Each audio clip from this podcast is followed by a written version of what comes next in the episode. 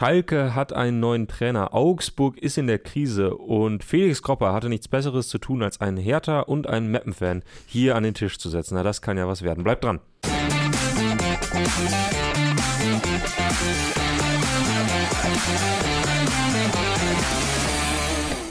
Guten Morgen. Guten Morgen, Luis. Happy Birthday to Ah you. ja, Happy Birthday. Happy Birthday to you. Happy Birthday, lieber Nussi. Ja, Eins in den Chats. Herzlichen Glückwunsch, mein Lieber. Umso bitterer, dass der Kollege, äh, nicht nur weil es sein Geburtstag ist, sondern auch weil heute generell. äh, auf Schalke viel los ist, äh, dass er krank ist. ja, deswegen kann er Schade. heute hier nicht reden, aber das sei ihm mehr als verziehen und ähm, ja, wir hoffen einfach, dass er sich einen gelben Schein abgeholt hat, um heute Genau. richtig einen drauf zu machen. Genau, Wie aber sich das gehört. Wie, wie- wie sich das gehört. Äh, wer ihn vielleicht trotzdem äh, mit einer kleinen Eingebung zum neuen Schalke-Trainer Mhm. hören will, dem sei unser Morgen-Podcast empfohlen. Ja. Da hat er nämlich einen kleinen O-Ton äh, beigesteuert. Elf Freunde am Morgen. Also Nussi, mach dir einen bestmöglichen Tag Ja. im Krankheitszustand. Ja, ach, das kriegst du hin. Würde ich Einfach sagen. nicht so viel an Schalke denken. So, oder? Aber wir denken jetzt mal an Schalke. Ja. Und wir sprechen drüber. Es gibt nämlich einen neuen Trainer. Ich bin mir noch so ein bisschen unschlüssig. Wie wird der jetzt ausgesprochen? Ah ja, Gestern zum Start der Pressekonferenz hieß es Karel Gerrits. Gerät. aha. Dann hat ähm, Peter Knebel, glaube ich, Geratz gesagt. Und Nussi ist auch so in die Geratz-Richtung gegangen mit Ja. so einem weiten, hohen A. Ich Mhm. weiß es nicht. Geratz? Ja, du, irgendeine Aussprache wird Wolf Fuß wohl finden, die wir Ja, bisher noch genau. nicht, äh, an die wir bisher noch nicht gedacht haben und dann äh, wird sich das irgendwann einspielen. Ich denke auch. Aber er Ich- wurde gestern, ja? Ich glaube auch ganz ehrlich, dass Schalke einfach andere Probleme gerade hat, Das- als die Frage, wie ihr Trainer ausgesprochen wird. Da, das ist, glaube ich, äh, wohl wahr. Er wurde gestern vorgestellt. Ja. War ja irgendwie schon Tage davor eigentlich klar, dass es passieren wird. Mm. Er hat eine Pressekonferenz gegeben, auf der er auf mich zumindest einen sehr, sehr sortierten, fokussierten Eindruck gemacht hat. Ja. Äh, Ich finde, Nussi hat das gut gesagt, auch im Morgens-Podcast. Der hat vor allen Dingen sehr schnell auf die Fragen geantwortet. Du hattest das Gefühl, okay, der ist irgendwie. Der im der ist vorbereitet, Der ist vorbereitet. Oh, Der- ganz neue Töne hier auf Schalke. Der, der weiß, äh, äh, was, was die Stunde geschlagen hat, äh, was er sagen möchte, was man vielleicht auch hören will. Mhm. Und ich fand den ersten Eindruck ganz gut. Wie fandest du ihn so? Ja, also ich glaube, was willst du von so einer, von so einer äh, Pressekonferenz dann am Ende mitnehmen? Ne? Mhm. Was, äh, was mir aufgefallen ist, ist, dass er halt sehr strukturiert war und dass er, während zum Beispiel Peter Knäbel beziehungsweise die äh, Schalker Verantwortlichen das immer rausgekehrt haben, so dass er jemand ist, der auch Talente entwickelt, der auch, ne, jetzt äh, bei Union Saint-Gilloise war er ja zuletzt, sprechen wir bestimmt gleich noch drüber, Genau. und hatte da irgendwie Victor Boniface äh, im Team, aber ähm, generell gilt, gilt Saint-Gilloise ja so ein bisschen als Talentschmiede, dass er natürlich jemand ist, der da auch viel entwickelt und nachhaltig und so weiter, was man natürlich auch gerne hört. Ja. Ähm, und ich fand es interessant, dass er darauf gar nicht so viel eingegangen ist, Mhm. sondern so mehr so dieses rausgekehrt hat, sehr strukturiert Sehr strukturiert. und äh, auch relativ schnell der Mannschaft ein neues defensives Kon ähm, Konzept mitgeben. Ja. Und das ist ja genau das, was jeder Trainer macht, wenn er beim Tabellen 17., 16. Ja. der zweiten Liga äh, dann anheuert, weil er weiß, gut, wir werden jetzt erstmal weniger Gegentore fangen müssen. Ja. Ähm, das ist aber jetzt auch wirklich erwartbar. Ja, auf jeden Fall. Ich finde aber, äh, also zumindest das, was er mitbringt oder wa- was man glauben kann, was er mitbringt, ist schon auch das, was Schalke halt braucht, habe ich gerade das Gefühl. Mhm. Oder besser gesagt, das, was jetzt zuletzt gefehlt hat. Also bei den Spielen, ich habe das Schalke-Spiel in Paderborn über weite Strecken gesehen und natürlich jetzt das gegen Hertha. Ja, da war jetzt nicht mehr wirklich so klar zu sehen, was hier eigentlich getan, was der Plan ist Ja. von Schalke. Einfach. Wobei Karel Geratz ja gesagt hat, also er hätte seiner Frau nach 10, 15 Minuten Da gesagt, ist Potenzial "Ah, da, drin." da ist viel Potenzial Ja. drin. Bin Und ich, dann, äh, dann wirst du einfach von. Hertha äh, äh, auseinandergenommen. Ah, ja, Fabian Reese. nicht, aber Schöne Grüße. Nee, aber was er ja vorhat, ist ja, er ist ja sehr bekannt oder schreibt sich das ja auch auf die Fahne, dieses 3-5-2-System. Einfach sehr, sehr eng stehen, dann viel. Das Umschaltspiel, habe ich in einem Artikel äh, gelesen, war in Belgien regelrecht gefürchtet. Ähm, fand ich eine schöne Formulierung. Also man weiß so ein bisschen, was man mit ihm kriegt. Zumindest ist mir ein Profil von ihm sehr klar geworden.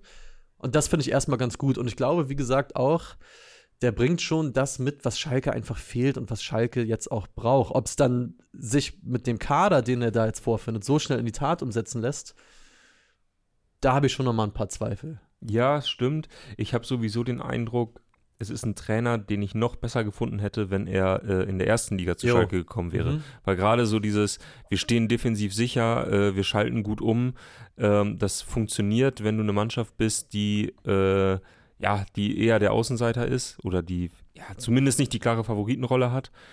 Ich weiß nicht, wie viele Zweitligisten sich äh, ähm, äh, da so äh, veräppeln lassen, dass sie in der Arena auf Schalke sich ständig auskontern lassen. Ja. Also Ja, äh, Bengtson äh, wirft völlig zu Recht ein. Äh, ihm ist von der Pressekonferenz vor allen Dingen hängen geblieben, dass Karel Gerrits sehr gerne to be honest sagt. Vielleicht ist das ja das Good Evening von okay. Victor Emery. Ist, für- ist für mich auch in Ordnung. Oder das, ich glaube, You Know von Harry Kane sagt er doch immer, glaube ich. Ne? mhm, mhm. Ist doch, glaube ich, fast bei dem so an, angeboren. Ja, ich, ich bin gespannt. Also Schalke, man, man weiß ja gar nicht so wirklich, wo man anfangen soll, finde ich. Nach den letzten Spielen. Also man hatte dann auch gegen Hertha gesehen, als dann das 1-2 fällt. Ja, dann waren es gute zehn Minuten. Mhm. Fast auch noch der Ausgleich. Und man hat, also ich hatte auch schon das Gefühl, im Kader ist schon, das ist jetzt, also es ist kein Kader, mit dem du absteigst aus der zweiten Liga. Das steht ja Mhm. außer Frage. Trotzdem, ich weiß es nicht. Es ist wirklich ganz schwer zu greifen, was die davor hatten in diesem Spiel, auch gegen Paderborn. Jetzt haben sie eine Länderspielpause. Ich weiß gar nicht, wie viele jetzt auf Schalke weg sind, wie viele da sich noch für ihre Nationalmannschaften empfe em- empfehlen. Ich schätze mal Ich nicht allzu überlege gerade, es dürften nicht so viele sein. Sie spielen jetzt auch gegen Herakles Almelo im Mhm. äh, Testspiel. Ähm, also ja, viele. Bisschen Zeit haben sie zumindest. ist natürlich wirklich die ideale Situation für den Trainer, um neu anzufangen, wenn du eine Länderspielpause hast. Kannst deine Mannschaft so ein bisschen vorbereiten. Auf der anderen Seite, der Spielplan für die nächsten Wochen ist echt knackig. Äh, spielen gegen Karlsruhe, spielen gegen Hannover, St. Pauli im Pokal. Oh ja. Äh, ich glaube, da haben sie nochmal Elversberg. Mhm. Düsseldorf. Also Kommt ein viele, viele Mannschaften von oben. Ähm, klar, St. Pauli ist DFB-Pokal, ist dann zweitrangig in dem Sinne, aber wenn du eine gute Stimmung irgendwie ja auch kreieren willst, dann ähm, willst du so ein Spiel ganz sicher gewinnen. Mhm. Ähm, also geht ganz, geht ganz happig los da. Wie findest du es aber generell? Ich meine, da sind ja, es gab ja etliche Namen, die gehandelt wurden. Sandro Schwarz zum Beispiel Ah, ja. oder, oder so die typischen Namen, die es Raoul. halt gibt. Raoul, Van Nistelrooy. Genau, ja klar, ab, absolut. Jetzt ist es am Ende Karl Gerrits ge geworden. Ist es, kann man sagen, ist es jetzt eine mutige oder außergewöhnliche Entscheidung, weil sie halt keinen ausgetrampelten Pfad gehen und sagen, hier Sandro Schwarz, du, du kennst die Liga, du bist äh, ein Kind der Bundesliga, keine Ahnung. Oder findest du, es ist, Nee, finde ich sogar gut. ja, Also finde ich dann insofern natürlich mutig, dass man in einer Situation, in der man mit dem Rücken zur Wand steht, so ein Stück weit, dann irgendwie mal einen neuen Weg geht und ein Gesicht quasi in den deutschen Fußball einführt, das jetzt so noch keiner kennt. Ähm, aber finde ich am Ende irgendwie auch fast, oder ja, vom Grundgefühl her die bessere Wahl, gerade bei Schalke, wo eh immer so viel los ist, ähm, wo es so schnell heiß wird, dann mal jemanden zu holen, der ein bisschen unbekannter ist, ähm, der trotzdem einen total professionellen und sortierten Eindruck macht. Also man hat jetzt nicht den Eindruck, dass der ähm, ja sofort in Panik ausbricht, wenn zwei Spiele verloren gehen und er die erste kritische Frage auf der Pressekonferenz bekommt. ja. Das gar nicht, sondern ähm, der, der ist halt jetzt mit Saint-Gilloise und auch als Ex-Profi in Belgien ähm, äh, einiges gewohnt, glaube ich. Ähm, Finde ich dann besser als die ganz große Raoul-Lösung. Ja. Keiner weiß eigentlich, ob das jetzt Ja. wirklich ein guter Trainer ist. Ja, eben. Und ich glaube, diese seine Zeit halt vor allem als Trainer dann in Saint-Gilloise ist ja auch das, glaube ich, warum viele Schalke-Fans sicherlich auch nicht zu Unrecht sagen, okay, geil, dass der Typ kommt, weil der hat ja, glaube ich, echt in vier Jahren vom Assistenten zum Chef hochgearbeitet, hätte Tobi Alderweireld am letzten Spieltag, glaube ich, in der 95 Minute nicht ein Traumtor geschossen, wären sie ja sogar Meister geworden. Brügge hat noch zwei Tore auch gegen Saint-Gilloise in der Schlussphase geschossen. Ach, sogar auch. Ja, ja, aber okay. der, der, das war ja tatsächlich so die, äh, Ja. Was bekommen die in Belgien? Eine Schale oder ein Pokal? Ich weiß nicht. Ich- Jedenfalls die Trophäe für die Meisterschaft wurde schon mit dem Helikopter rübergeflogen. rübergeflogen, damit Ja. sie gleich da ist und dann also wirklich wie, wie einst Schalke, Ja. dann auf den letzten Metern, äh, ja, ging es dann noch schief. Ich meine, in Europa waren sie gut dabei, haben ja Union Berlin rausgeworfen, dann an Leverkusen gescheit, äh, ge gescheitert. Also es gibt schon so Sachen, an denen man sich so ein bisschen heiß reden kann, glaube ich, als Voll. Schalke-Fan. Und das ist auch nicht so unrecht, wie gesagt. Ja, ich meine, die Frage ist halt, ob dieser Plan aufgeht, wenn, also beziehungsweise ob Schalke genug Zeit hat, damit dieser Plan aufgehen kann. Mhm. Weil ähm, es ist völlig normal, glaube ich, für einen Trainer, was ich vorhin meinte, äh, dass er in so einer Situation erstmal auf eine stabile Defensive setzt und erstmal guckt, so, okay, peu à peu arbeiten wir uns jetzt mal so ein bisschen raus aus dem Tabellenkeller und der Kader gibt das auf jeden Fall her. Ähm, aber dieser ganze Neuanfang ist ja jetzt so ein bisschen davon geprägt, das auf eine mittelfristige Schiene anzulegen. Also zu sagen, ja, wir wollen jetzt ein paar Spieler entwickeln, Ja. wir wollen die Mannschaft entwickeln, kein Druck, da werden keine neuen Ziele vorgegeben. Auch äh, äh, Gerard selber hat sich jetzt gar nicht so ein, äh, gleich so ein Ziel rausgegeben, Motto, mit dem Kader müssen wir aufsteigen, was ja dann der eine oder andere dann vielleicht mal neigt zu sagen oder Ja. so. Ähm, das ist alles irgendwie mittelfristig angelegt und man hat schon das Gefühl, natürlich auch aufgrund dieses Saisonstarts, auf Schalke fährt man so ein bisschen runter und sagt, naja, wenn das halt dieses Jahr dann nichts wird mit dem Wiederaufstieg, dann ist das halt so. Ja. Die Frage ist ja, sie haben jetzt auch einen neuen CFO. CFO sogar. C ja, nee, nee, nee, er war CFO bei Trivago und ist jetzt neuer Vorstandsvorsitzender, nee, Aufsichtsratsvorsitzender. Du, er hat auf jeden Fall jetzt er was macht Neues das Wichtiges Boah, scheinbar. bei Schalke ist wirklich schwierig, Ja, weil man ja, hat ja, ja, auch ja. jahrelang immer gesagt, Präsident Clemens Tönnies, um dann immer wieder von Schalkern auch korrigiert zu werden. Nee, nee, nee, nee, nee, der ist Aufsichtsratssprecher. okay. Boah, bei Schalke ist echt, Ja. obwohl es noch ein EV ist, wirklich kompliziert zu wissen, wer da. Na Mhm. egal. Jedenfalls, ähm, sie haben gerade äh, auch da einen Wechsel vollzogen und die Frage ist ja so ein bisschen, geht Schalke nicht zu früh sozusagen die Luft aus, die finanzielle Luft aus. Mhm. So, sie haben jetzt gerade einen Kader, der natürlich teurer ist im Vergleich zu anderen Zweitligisten und die Frage ist so ein bisschen, was passiert dann im nächsten Jahr, sollten sie jetzt Nicht aufsteigen. nicht aufsteigen und davon ist ja auszugehen. Ja. Bin ich auch gespannt. Ich bin vor allen Dingen auch gespannt, wenn man jetzt das Spiel gegen Hertha nimmt. Da waren auch einfach Sachen dabei, wo ich das Gefühl hatte, okay, da bist du als Trainer auch teilweise machtlos. Wenn ich das 0-1 sehe, also Timo Baumgartel, dessen Interview von damals jetzt aufgrund von seinen jüngsten Leistungen, finde ich, echt nicht so gut gealtert ist. Der einfach beim 0-1 dasteht und Smile Prevjak einfach den Ball antippen lässt und wirklich einfach steht, wie quasi mit den äh, Händen in den Taschen. Und Henning Matriciani, der alter Schwede. Ja, gut, auf der anderen Seite sind die da auf eine extrem gut aufgelegte Ja, äh, Hertha Das getroffen. ist, das ist völlig klar. Nein, aber ohne Quatsch. Also das mit Matriciani, ich glaube, ich habe das hier im Sommer mal erzählt, weil ich das un unglaublich fand bei der U21 EM, als Deutschland äh, gegen England gespielt hat. Hat Matriciani gegen äh, Noni Madueke verteidigen müssen von Chelsea. Und das war, und man übertreibt ja manchmal gern bei so Sachen, aber das sage ich ohne zu übertreiben, das übelste Mismatch, was ich je im Profifußball gesehen habe. Also der Mann war wirklich chancenlos, das tat mir leid. ja. Und Fabian Reese, also nicht nur bei dem Tor, wo er ihn ja tunnelt und dann das Tor macht, sondern auch so. Das sind Sachen, also da stehst du als Trainer draußen und denkst, ja, okay, ja gut. Also du musst ihn halt auswechseln. Das wäre die einzige Konsequenz, weil, wow, jeder, war das jeder hart. mag, glaube ich, Henning Matriciani. ja, verstehe ich auch, aber hui.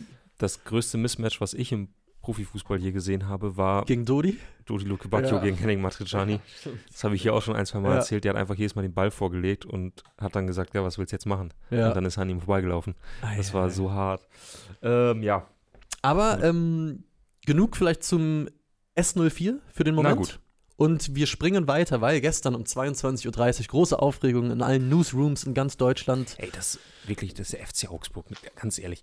Können die, können die so eine Meldung nicht einfach, ich meine, die wissen das doch eh den ganzen Tag. Können die das nicht Ja. einfach ordentlich um 16.30 Uhr rausbringen, dann, wenn, äh, wenn alle noch vernünftig arbeiten, Ja. wenn die Podcasts noch nicht fertig gemacht werden. Wenn die noch Augsburger Allgemeine noch nicht angedruckt hat. So. Ja, Ne? Nein, sie müssen um 22.30 Uhr damit um die Ecke kommen. Also, Also, ganz ehrlich. ich, Muss ich finde es nicht auch. sein, Mensch. Da, da, da, da macht man sich einfach ein bisschen größer, als man ist, würde ich sagen. Also der FC Augsburg entlässt Enrico Maaßen. Ja. Äh, ja, kommt nicht überraschend, würde ich sagen. Gute Nachricht für ungefähr 70 Prozent aller Kicktipp-Spieler, die die erste Trainerentlassung tippen mussten. Oh ja. Oh ja, stimmt. Ähm, Ja, war echt zu erwarten gewesen. Also, Absolut. ich habe ja hier schon ein paar Mal gesessen und ähm, Tizi hat jedes Mal die Augen verdreht, aber ich bleibe dabei. Augsburg hat letztes Jahr den mit Abstand unansehnlichsten Fußball der Liga gespielt. Und sie tun es vielleicht dieses Jahr auch. Exakt. Ja. Also klar gibt es auch noch andere Mannschaften, so Heidenheim spielt einfach auch keinen richtig, richtig schönen Fußball, der aber ganz anders erfolgreich ist. Und wo auch ein bisschen eine andere Legitimation hintersteckt, würde genau. ich sagen. Ja. die sind nicht im, im wievielten Bundesliga-Jahr ist Augsburg jetzt das 23. ungefähr? 13. Ja, Ich wahrscheinlich. glaube wirklich das 13. ne? ja, Kropper äh, nickt. Es ist komplett irre. Ähm, und Enrico Maaßen ist ja nun mal angetreten vor äh, eineinhalb Jahren ähm, und man hat gesagt, ja Mensch, der hat da in Rödinghausen so tolle Arbeit geleistet, ja. der hat bei Dortmund 2 so tolle Arbeit geleistet und der entwickelt da auch enorm viel und dessen Idee von Fußball und so weiter. Und was war, war, dass Augsburg den Ball lang gespielt hat und dann hat man geguckt, was geht. Ja. Äh, und da hat, hat man dann vor dieser Saison gesagt, naja gut, jetzt hat er nochmal so eine komplette Sommerpause, mal gucken, noch ein paar andere Spieler dazu. Ähm, irgendwie der Kader ist jetzt auch sehr gefestigt, äh, also, also nicht viele Spieler dazu, aber so, so nochmal an der einen oder anderen Stellschraube eben gedreht. Mhm. Ähm, der Kader kennt sich, äh, mal gucken, was jetzt geht und es geht gar nichts. Ja. Ich würde das gerne mit ein paar Zahlen unterlegen. Unterleg doch mal. Also zum einen muss man ja sagen, es ist, ist jetzt nichts Neues. Also saisonübergreifend von den letzten 19 Spielen nur zwei gewonnen. Mhm. Äh, ich meine, sie haben ja auch, glaube ich, mit Ach und Krach die Relegation vermieden am letzten Spieltag. Ähm, und ich habe ein bisschen fbref.com gewälzt, äh, da, das Tool, wo sich alle Besserwisser versammeln Ja. und den Fußball von einer sehr theoretischen Seite angehen, aber wo es halt auch Kennzahlen gibt, die einiges darüber aussagen, wie eine Mannschaft Fußball spielt. Und man sieht zum Beispiel Augsburg in Sachen Ballberührung im gegnerischen Drittel, wo es gefährlich wird. Letzter der, der Bundesliga. Das ist total geil. Das kann man jetzt schlecht zeigen, aber das ist exakt die Statistik, die ich auch ausgesucht hatte. Siehst du, stark. ja. Äh, sie sind Vorletzter in Sachen Schüsse, die auch wirklich auf das gegnerische Tor kamen. Und wenn es offensiv nicht läuft, ist aber das Problem, wenn andererseits, wenn du dann noch Vorletzter bist in Sachen Tacklings, die wirklich dazu führen, dass du den Ball auch gewinnst, also dass du einen Zweikampf gewinnst. Und wenn es vorne und hinten so nicht passt, dann läuft was verkehrt. Dann läuft was verkehrt, ja. Muss man klar sagen. Und das schlägt sich halt im Fußball wieder. Also, wenn man das Spiel gegen Darmstadt gesehen hat, oh, das ist so grau und so bieder. Ja, auf der anderen Seite, ey, ey diese, diese Chance von Demirovic, ne? Ja, Den er über, über einen Keeper hebt, lupft, bei dem Spielstand, in der Situation des Vereins und der Ball geht über, übers Tor, meine ich, Mhm, übers ja. Tor. Und dann die Kamera schwenkte sofort zu Enrico Maaßen, der stand da und ist eine reine Vermutung, komplett unjournalistisch, Mhm. aber in dem Moment hat man bei ihm im Gesicht gesehen, das war's. Das war's. Man Ja. hatte so ein bisschen den Eindruck, Maaßen wusste, was auf dem Spiel stand an dem Wochenende. ja. Und Demirovic hatte die Chance, um die Führung klarzumachen. Ganz wichtige Führung an dem Wochenende. Mhm. Lupft übers Tor drüber. Und du siehst bei Maaßen so, ey, danke, ey, das war mein Job. Ja. Also natürlich, ne, der ist nicht aufgrund dieser Torchance entlassen worden. Ähm, aber wenn die da in Führung gehen, dann gewinnen sie eventuell das Spiel. Äh, und dann hat Maaßen weitere vier Wochen Zeit, Genau. um dann rausgeworfen zu werden, im Zweifelsfall. Aber in dem Moment haben wir gedacht, so, Mann, ey, ich glaube, das war's jetzt. Ja, und man muss halt sagen, er ist ja damals angetreten, das habe ich heute Morgen noch mal in einem Kommentar gelesen und wollte die FCA-DNA einführen, prägen, entwickeln, wie auch immer. Ja. Man muss halt sagen, fußballerisch ist halt einfach Das ist nichts passiert. nichts passiert. Und auch im Sommer gab es ja, ja einen kleinen Umbruch, noch mal viele Leute dazugekommen. Und wenn man da mal durchguckt, da, funktio also da funktioniert einfach sehr wenig. Philipp Tietz zum Beispiel, den sie ja aus Darmstadt geholt haben, der Stürmer, absoluter Nicht-Faktor. Sven Michel ist halt Sven Michel. Also nichts, also bei allem Respekt, das ist ein sehr solider Bundesligaspieler, aber der trägt jetzt auch keine Mannschaft im Alleingang aus dem Tabellenkeller. Und für einen Darm sieht man, man kann von Rafael Giekewitz als Typen halten, was man will, aber der war schon nochmal meiner Meinung nach ein besserer Keeper und auch eine andere Persönlichkeit für so eine Mannschaft. Ja, ja. Und dann, ja, bleibt da halt leider gerade nicht viel, muss man sagen. Da bleibt nicht viel. Nee, ist jetzt die Frage, wer macht's? Genau. Jens Lehmann? Äh, puh, Hat Erfahrung. hat Augsburg. Erfahrung. Und auch eine, ich wollte gerade sagen, eine Vergangenheit in Augsburg. Ich meine, wer es machen könnte, André Breitenreiter wird genannt, hat wohl gemeinsame FC Zürich-Erfahrung mit dem Sportdirektor und ich glaube, wenn jetzt hier beim Bäcker um die Ecke eine Stelle frei wird, würde auch da Stefan Kunz gehandelt werden. Und natürlich wird er das jetzt gerade auch in Augsburg, wie bei einfach jedem Job, Ja. den es gerade im deutschen Fußball gibt. Und ganz ehrlich, warum nicht? Ich finde Äh, Stefan Kunz, ich halte von dem tatsächlich was. Ich finde den als Trainer fachlich gut, der Dinge nachzuweisen, fände ich spannender als André Breitenreiter. Ja, natürlich, aber Louis, ganz ehrlich, Stefan Kunz wurde vor ein paar Tagen noch als deutscher Nationaltrainer Ja. gehandelt. Er geht doch jetzt nicht zu Augsburg. Das, das mag sein, ja. Also in dessen Karriereplanung kann ich nicht reingucken, oder? Man sieht es so wie Stefan Killer, der schlägt vor Thomas Reis, ganz guter Mann. Ja, natürlich. Klar. Nee, glaube ich auch nicht, weil ähm, ich glaube, die meisten Trainer wissen dann schon, dass man mal ein paar Wochen runterfahren sollte Ja. und das hältst du dann auch echt nicht durch. Ich Aber glaub- ich gehe gerade mal so ein bisschen Ja. die Liste durch der verfügbaren Trainer. André Breitenreiter hast du ja schon genannt. Äh, du kannst ja mal schnell eine Einschätzung geben von äh, 1 bis 11 Freunde, Mhm. wie du diesen Trainer siehst in Augsburg. Du musst ihn dir halt auch in Augsburg, In Augsburg vorstellen, ne? ja, ja. Also jetzt nicht im Berliner Olympiastadion, nicht in der Bayer Arena, sondern in Augsburg. In Augsburg. Könntest du dir einen Bruno Labbadia vorstellen bei Augsburg? Oh, Fände ich schade für Bruno. Also ja, könnte ich, aber Ja, der wäre doch jetzt ideal. der wäre eigentlich, hast du recht. Also, Also der holt jetzt in 18 Spielen, holt er halt richtig Holt er was, die dann wird es nochmal knapp. genau. Und dann nächste Saison ist der Saisonstart wieder nicht so gut und dann ist halt auch wieder weg. Aber Bruno, warte mal noch ein bisschen. Okay. Da geht noch was. Siehst du einen Sandro Schwarz?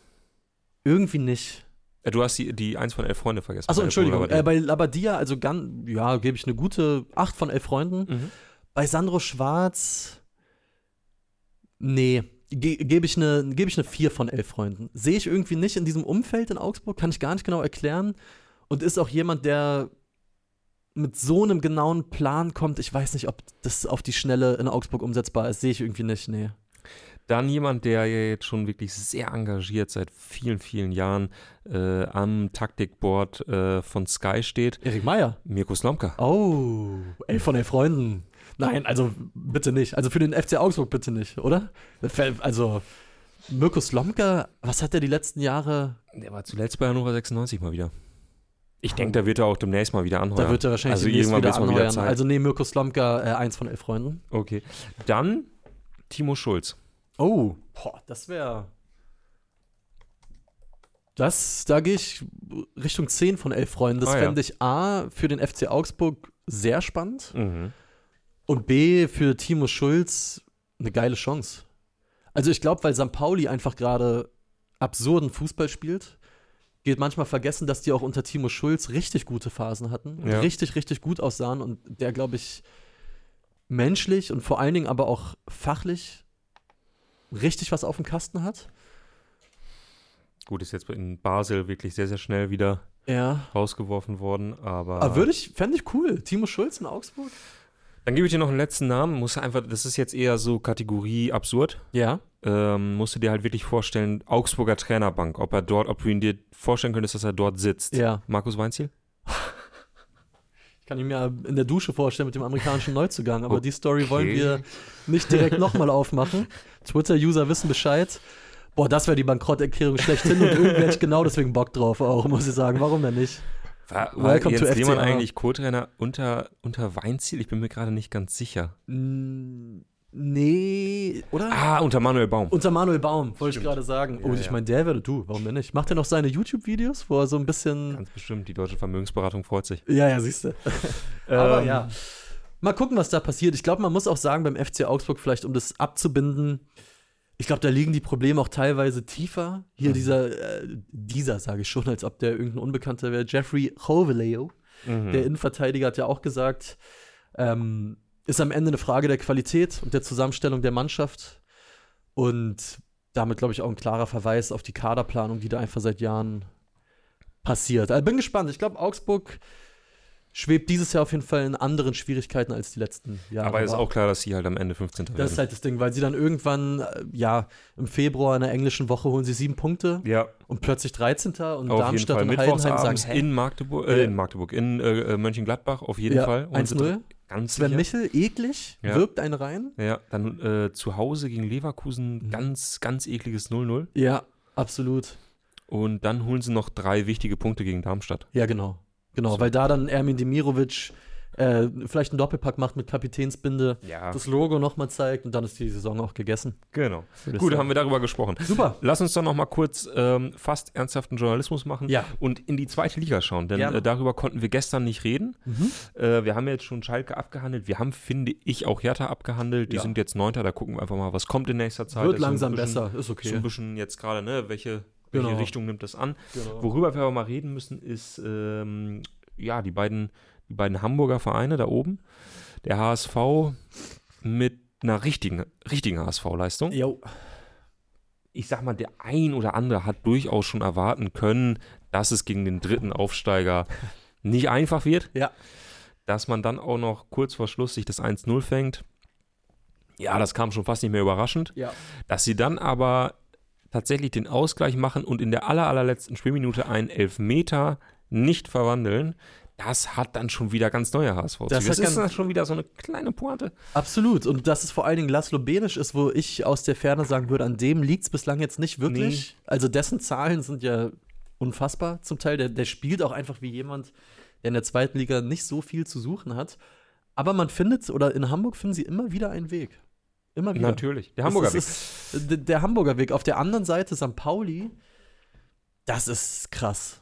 Also ich habe äh, während des Spiels, ich habe am Wochenende, lag ich ähm, noch äh, kränkel zu Hause, habe wirklich sehr, sehr viel Fußball geguckt. Also Samstag 13 Uhr Zweitligakonferenz, so eine Halbzeit mitgenommen. Na klar. Bundesliga-Konferenz komplett gegeben. Äh, Hoffenheim, Bremen in weiten Teilen geguckt. St. Pauli gegen, sag schon Nürnberg, eigentlich über die gesamte Distanz geschaut. Und St. Pauli spielt Fußball, der in der zweiten Liga nichts verloren hat. Also Tobias Escher hat auch, nee, nicht Tobias Escher, Entschuldigung, Christoph Kröger, Calcio Berlin, Grüße an die Nachbarn. Der hat auch gesagt, das ist halt mit Ball besser als vieles, was in der Bundesliga passiert. Mhm.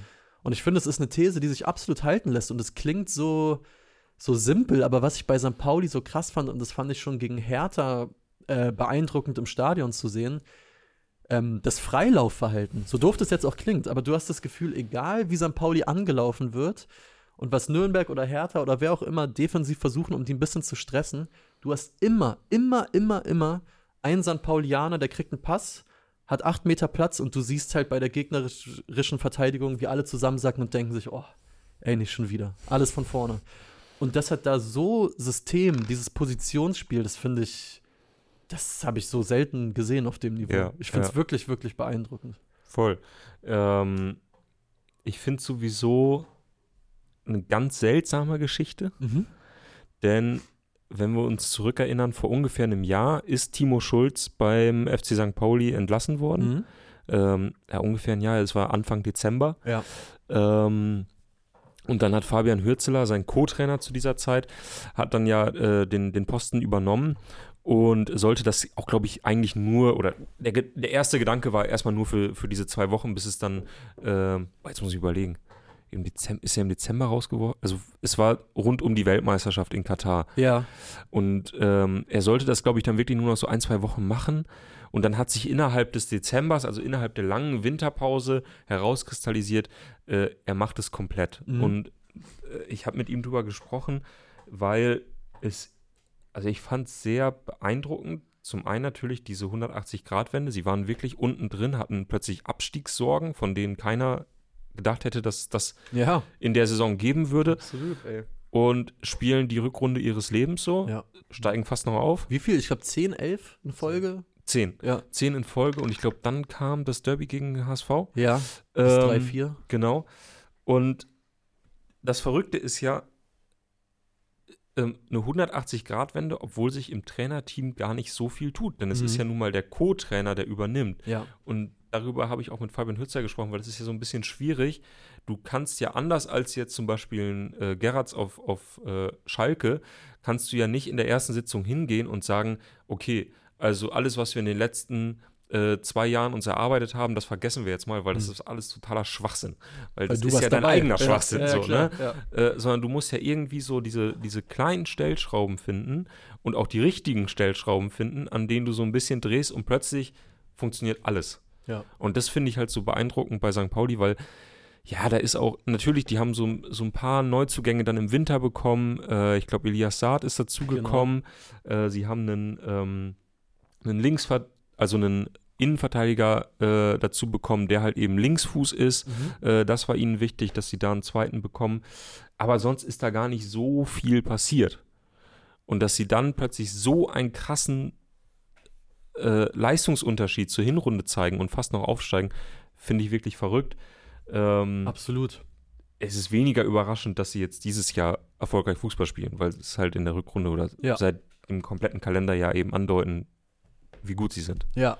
Aber also, was ich auch, oder davor noch, äh, ein Kommentar gibt es hier im, im, im, Chat, Astronautowitsch schreibt, liegt möglicherweise daran, dass man gegen Zweitligisten und nicht Erstligisten spielt, kann man ja mal versuchen, diesen Ball gegen die Top Ten der Bundesliga zu spielen.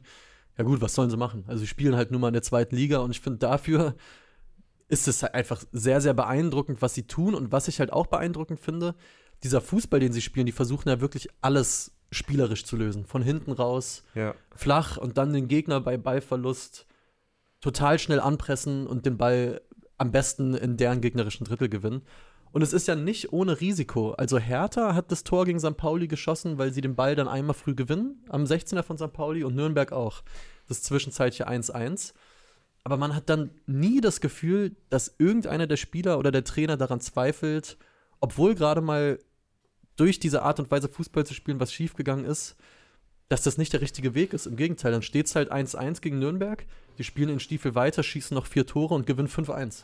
Einfach und, und hauen die aus dem Stadion. Und ich finde es wirklich, ja, ist krass. Es macht einfach Bock zu sehen. Also, das geht mir teilweise, das wurde auch schon im Chat geschrieben, ein bisschen ähnlich wie das, was gerade in Leverkusen passiert. Natürlich jetzt nicht, was das Niveau angeht, aber man sieht da zwei Mannschaften, wo man das Gefühl hat, während, wenn ich zum Beispiel Hertha gucke, da sieht man das noch viel auf Kante genäht, zusammengewürfelte Truppe, viel auf Kampf und Krampf, aber bei St. Pauli oder beispielsweise Leverkusen, wie gesagt, weiter Vergleich, hast du das Gefühl, da steckt so viel Plan dahinter und so viel, ja, einfach eine glasklare Idee, die jeder aber auch checkt. Jeder, jeder Spieler, der da dabei ist, checkt das und zieht das durch. Und das finde ich wirklich, also Hut ab. Also ich sehe aktuell nicht, wie St. Pauli das nicht, also wenn sie, wenn die bei sich bleiben und diesen Fußball weiter gespielt bekommen, sicherlich gucken auch andere Zweitligisten sehr viel Video und Mhm. werden sich darauf einstellen, aber die sind mittlerweile, finde ich, glasklare Aufstiegsfavorit Nummer eins. Also es geht nur über St. Pauli gerade, würde ich sagen. Jetzt gerade, ja. Ja. Ich habe das Interview mit Fabian Hülzer nochmal in die Kommentare geschrieben, Sehr könnte, könnte reinschauen. Worüber wir nämlich auch noch ganz kurz sprechen müssen, äh, wir sind schon sehr lange hier äh, unterwegs, ähm, ist äh, eine Neuerscheinung am Kiosk. Aha. Ja, ja. Denn Schwarz-Weiß wie schön. Wir haben ja unser gutes äh, altes Legendenheft, was wir seit einiger Zeit ähm, immer wieder rausbringen zu unterschiedlichen Clubs. Ähm, das waren zuletzt unter anderem die Bayern, die Super Bayern, Die Borussia Bayern, Dortmund, die Bayern. Gladbach, Schalke Ja. und jetzt also äh, Eintracht Frankfurt. Ja. Äh, mit ganz vielen äh, tollen Geschichten rund um die Eintracht. Das eine oder andere kennt ihr vielleicht, das eine oder andere ist ganz neu. Ähm, wunder, wunderschöne Fotos aus der gesamten Wirklich geile Fotos. Clubzeit. Ja. Ähm, viele schöne ähm, Porträts. Ähm, genau. Von daher schaut da sehr, sehr gerne mal rein. Ähm, das ist quasi alles, was ihr über Eintracht Frankfurt wissen müsst, Ja. steckt in diesem Heft, ohne dass es dabei darum geht, äh, wer wann wie viele Tore geschossen hat. Das wisst ihr sowieso alle Na längst. klar. Das sind eher die schönen, kleinen, feinen, großen Geschichten über die Eintracht. So ist es. Und wenn wir äh, schon bei euch sind und was ans Herz legen, lasst uns bei euch bleiben, weil es ist Kurvenschau Dienstag. Felix Gropper nimmt das ja, Mikro. Ja, ich überlege gerade, sie schon zu schieben. Ich hätte nicht gedacht, dass ihr so. so. viel zum FC Augsburg zu sagen habt. Ach du. Na gut, dann gehen wir in die Überlänge, oder? Wir gehen in Überlänge. Wir gehen in die Überlänge. Komm, Leute- hast. die Leute wollen's. bekloppt sein. Ja. Wir heute hauen wir alles raus, Freunde. Nur ja- für euch. Also, ja äh, eure Einsendungen, euer, eurer Stadionbesuche, euer Ground-Abenteuer. Genau. Viel Spaß. Äh, an dieser Stelle möchte ich mich herzlich bei allen Podcast-Hörern verabschieden. Falls ihr wunderschöne Bilder sehen wollt, kommt doch zu YouTube. Dort sind wir auch. Nur noch mal am Ende auch der Hinweis, guckt doch gerne mal rein, was unsere, ganze, unsere ganzen Frühmorgensinhalte betrifft. Der Newsletter, Oh ja. Elf Freunde am Morgen, der Podcast Elf Freunde am Morgen, gibt's alles. Findet ihr unter anderem auf elffreunde.de slash Newsletter oder bei den Podcast-Anbietern eures Vertrauens. Also wenn ihr aufstehen wollt und schon ja, mit uns in den Tag starten möchtet, dann findet ihr da reichlich Angebot zu. Ansonsten lasst gerne einen Daumen da, ein Abo und dann sprechen wir uns morgen wieder und schreiten voran Richtung Länderspielpause, Richtung Nationalmannschaft. So machen wir es. Freue ich mich. Ciao, ciao.